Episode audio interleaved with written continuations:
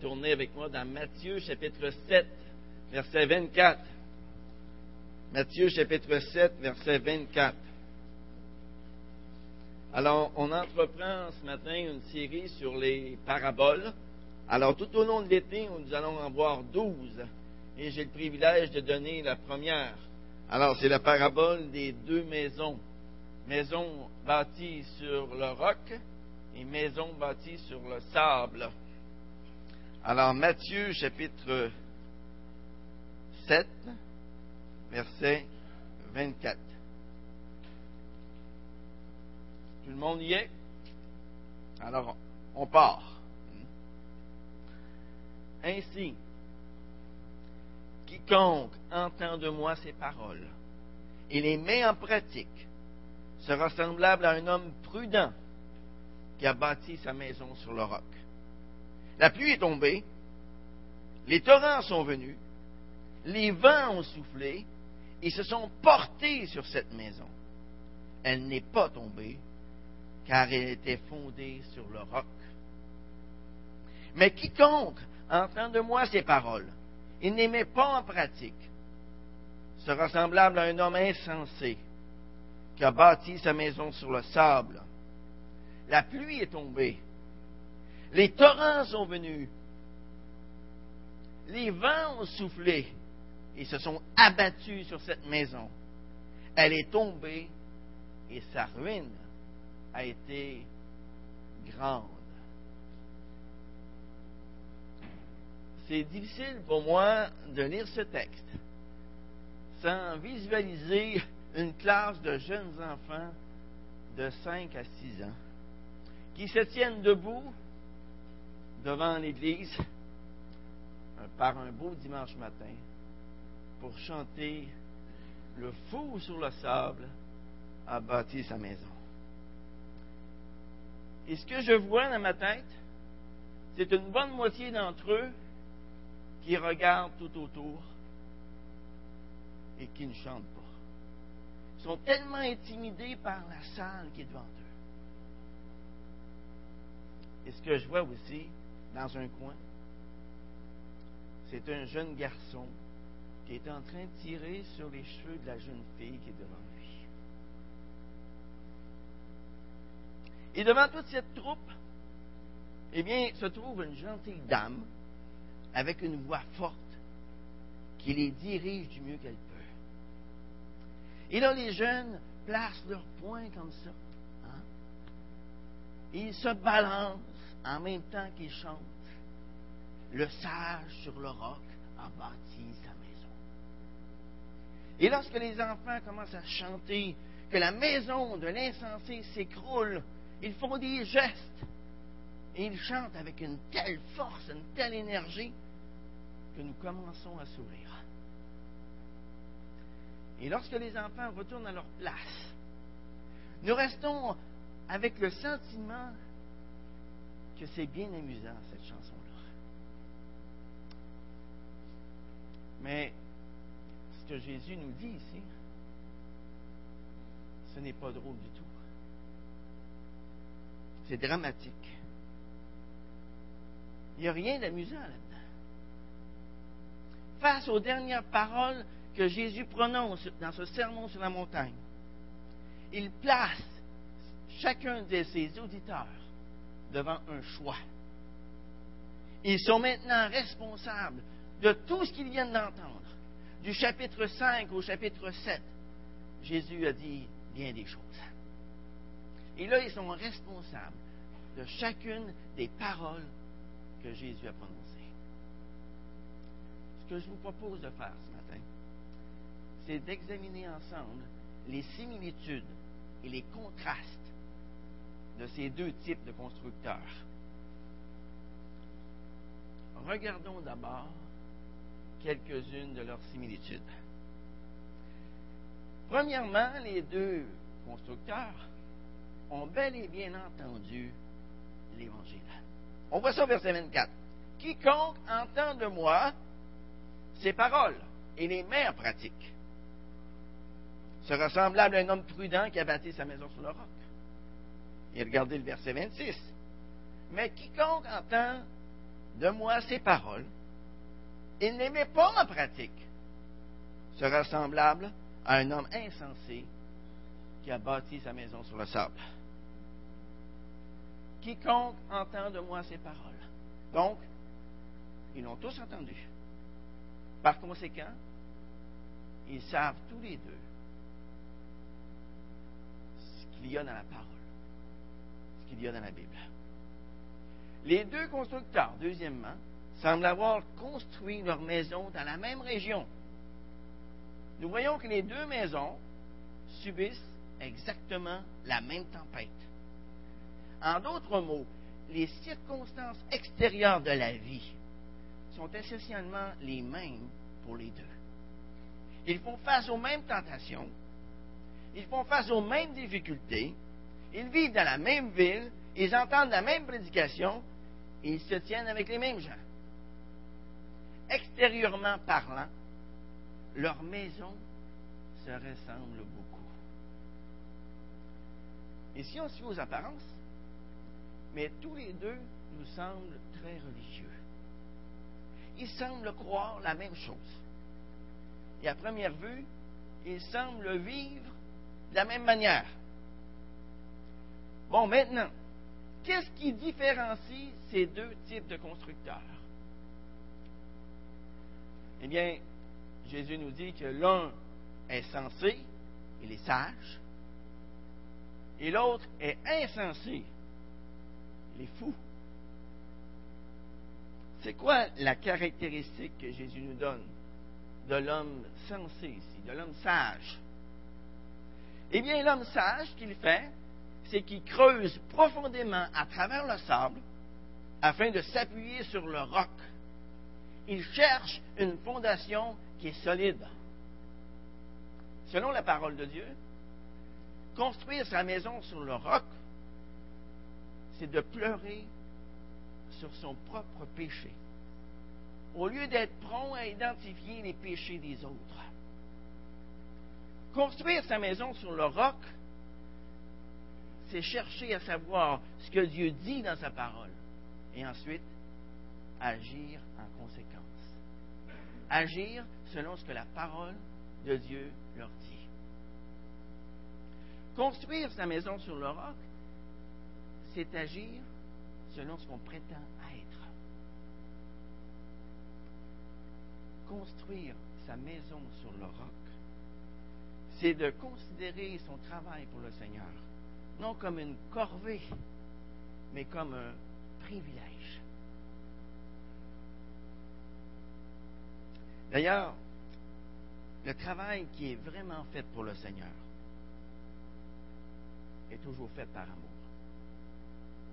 Le travail qui est vraiment fait pour le Seigneur n'est jamais fait par contrainte ou dans la peur. Celui qui construit sa maison sur le roc, et ça représente celui qui place toute son espérance sur le Seigneur lui-même sur les vérités dont il vient de parler tout au long de son sermon sur la montagne. Et le résultat de tout cela, c'est que cette personne va demeurer ferme jusqu'au bout. Car celui qui a commencé en elle cette bonne œuvre, savez-vous ce qu'il va faire? Il va l'amener à bonne fin. Il va en poursuivre l'achèvement jusqu'au retour du Seigneur Jésus-Christ. Ça, c'est la promesse que Philippiens 1.6 nous donne. Bon, maintenant, c'est quoi la caractéristique que Jésus nous donne de l'homme insensé ici? Eh bien, ce qu'on voit tout de suite, c'est qu'il ne cherche pas à creuser pour établir ses fondations. Il cherche un endroit à son goût, commence à construire sa maison comme ça, à même le sol, sans aucune excavation. Ça, c'est ce qu'on pourrait qualifier de voie facile. Est-ce qu'il y a des avantages de travailler comme ça? Il y a plein d'avantages de travailler comme ça. Au point de départ, c'est beaucoup moins d'ouvrage. C'est pas salissant en tout. Hein? C'est beaucoup moins coûteux aussi c'est beaucoup plus rapide. On ne perd pas son temps à faire des fondations, à creuser des trous, à mettre du ciment dedans, à aller rejoindre le roc. Et pour certaines personnes, ça peut être une solution qui est attrayante. Et de la même façon, du point de vue spirituel, la personne insensée ne prend pas le temps de chercher dans la parole afin de découvrir la vérité. Pour cette personne-là, la parole de Dieu n'est pas une lampe à ses pieds, n'est pas une lumière sur son sentier. Lorsqu'on lit le psaume 119, eh bien, ce n'est pas un psaume qui s'applique à ce genre de personne. prend pas le temps non plus d'aller vérifier elle-même si ce qu'on lui dit est vrai, si ce qu'on lui dit est exact. Elle n'agit pas comme les Béréens dans Acte 17, 11, qui, à chaque jour, allaient voir dans les Écritures pour voir si ce que leur disait Paul était vrai.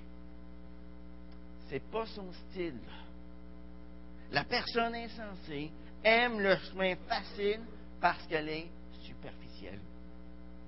Elle aime les promesses de Dieu, mais elle n'aime pas ses exigences. Et vous remarquerez, elle a toujours des excuses quand Jésus la confronte avec sa vie. Quand la personne superficielle entend l'Évangile, elle dit au Seigneur, Ah Seigneur, je te suivrai partout où tu iras.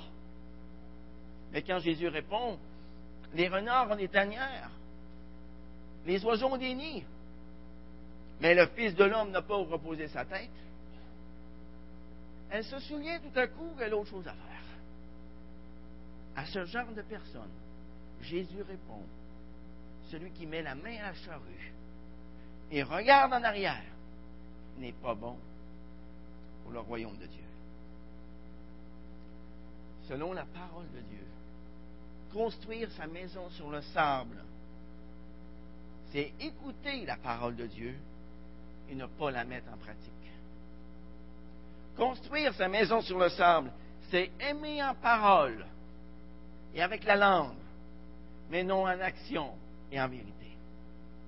Construire sa maison sur le sable, c'est dire que nous connaissons Dieu et sa vérité, mais refuser de vivre en conséquence.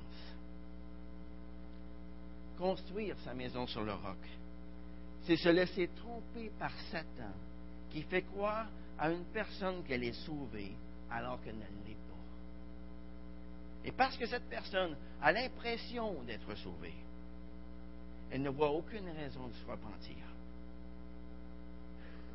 Elle ne voit aucune raison de chercher Dieu.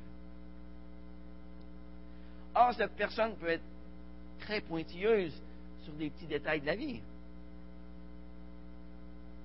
des petits détails de la vie chrétienne. Mais son cœur droit devant Dieu. Et comme Jésus l'a si bien dit aux pharisiens de son temps, il filtre le moucheron et avale le chameau. C'est intéressant de voir la manière dont Jésus place ses auditeurs devant un choix. Dans les dernières paroles qu'il prononce, au verset 13 et 14, Jésus utilise une porte étroite et une porte large pour décrire ce choix. Cette porte étroite s'ouvre sur un chemin étroit qui mène à la vraie vie. Quant à la porte large, elle s'ouvre sur la voie large qui mène à la perdition. Puis au verset 15 à 20, Jésus donne ensuite l'exemple de deux sortes d'arbres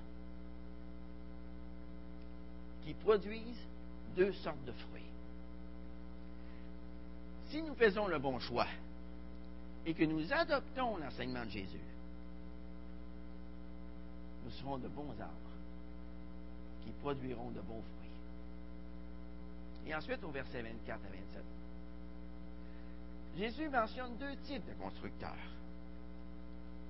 pour symboliser le choix à prendre.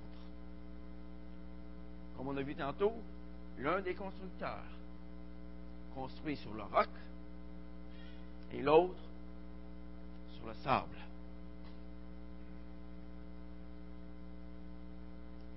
Et là, ce qu'on voit, c'est que les deux maisons sont mises à l'épreuve, à l'épreuve du temps. Les deux maisons sont mises à l'épreuve par la sévérité des tempêtes. La réussite de notre vie, dépend du fondement sur lequel nous l'avons établi. Regardez le verset 25, 26 et 27. Mais quiconque entend de moi ces paroles et ne les met pas en pratique sera semblable à un homme insensé qui a bâti sa maison sur le sable. La pluie est tombée. Les torrents sont venus. Les vents ont soufflé. Ils se sont abattus sur cette maison. Elle est tombée et sa ruine a été grande. Puis, tout à coup, zap. C'est fini. Le sermon prend fin.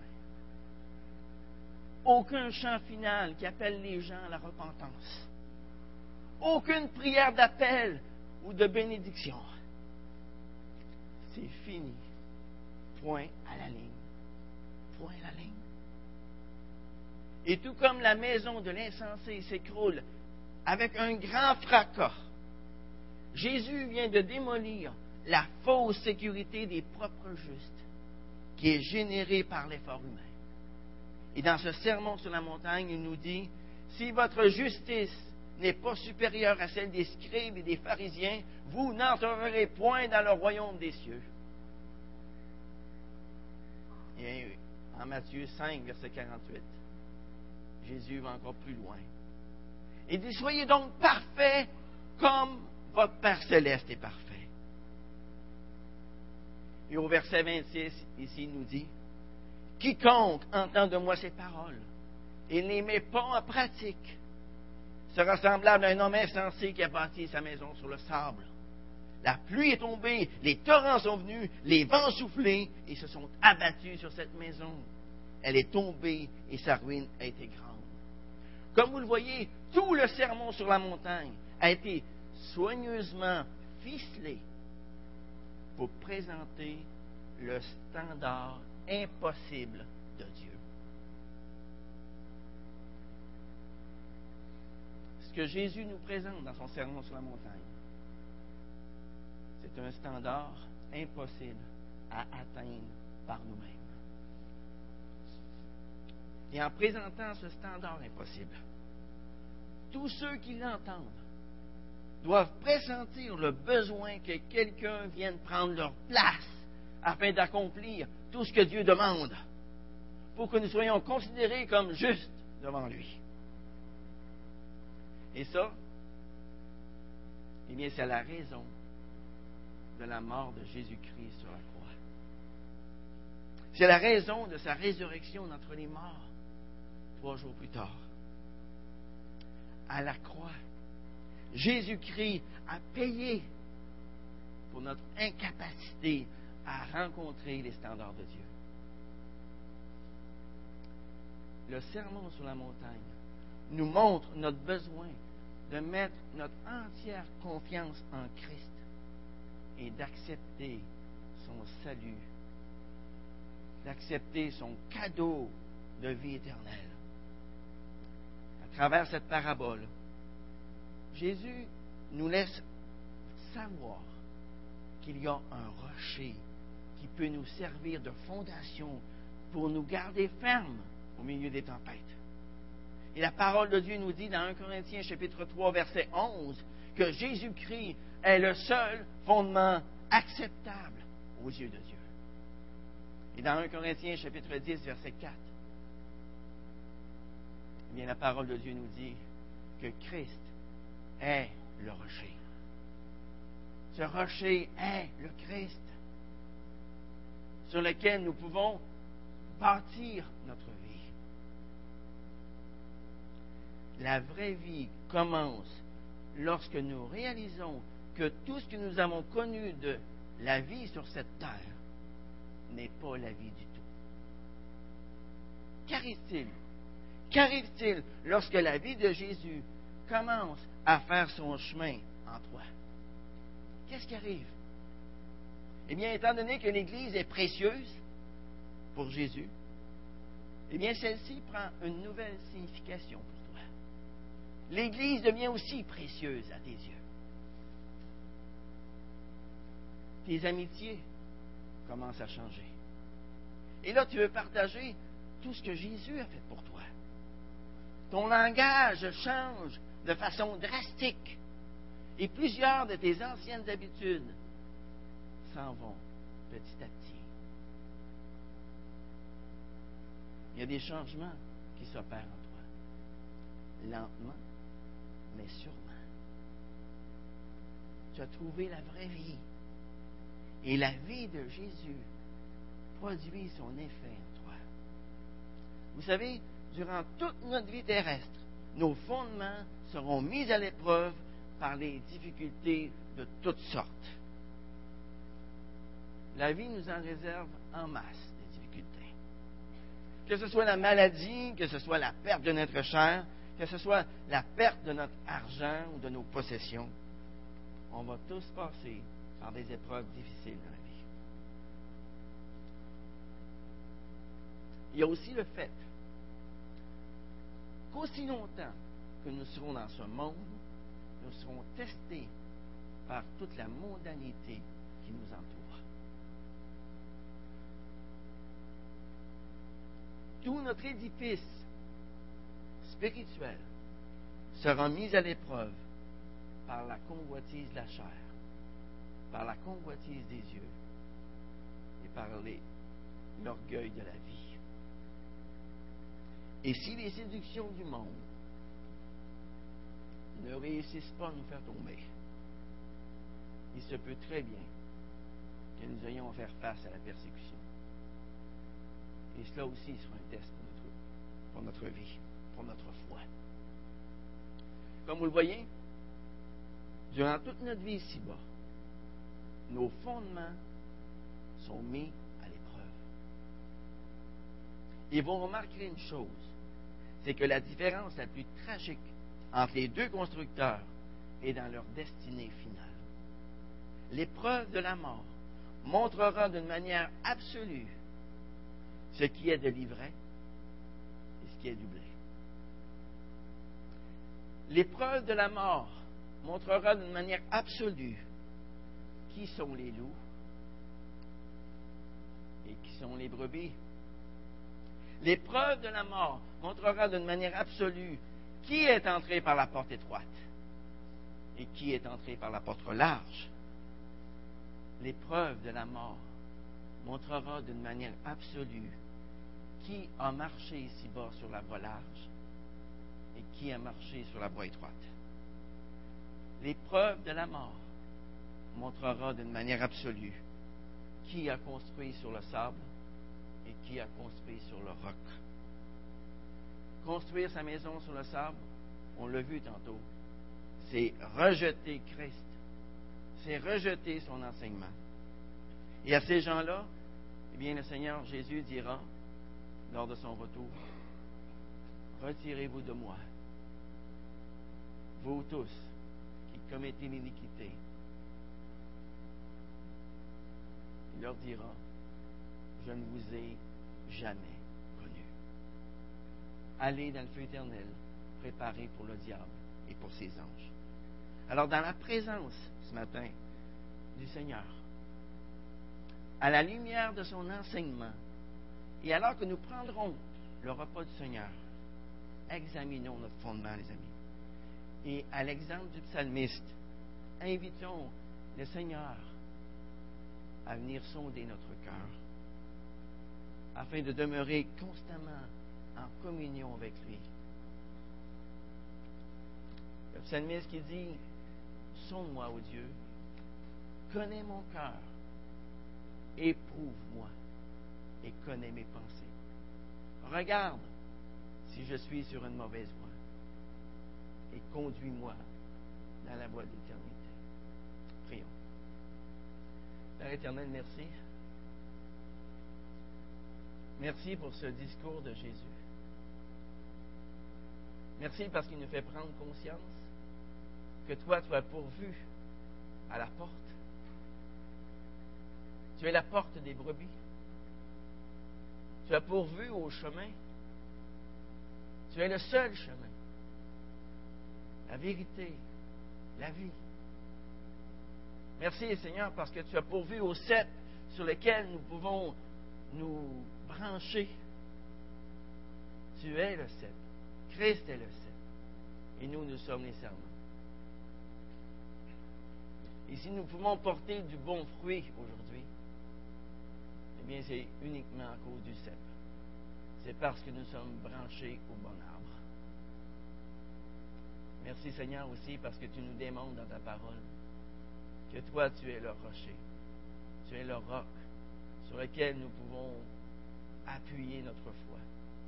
Merci parce que tu as tout pourvu pour nous. Merci Seigneur parce que nous sommes les récipiendaires de ta grâce aujourd'hui. Quelle joie, quelle paix. Merci Seigneur pour tous ceux qui ont fait ce pas de se brancher sur toi, d'établir leur fondation sur le roc. Et je te prie Seigneur que si il y a quelqu'un ici ce matin qui ne te connaît pas, qui n'a pas encore pris cette décision, eh bien qu'il puisse la faire avant de partir d'ici. Dans le beau nom de Jésus.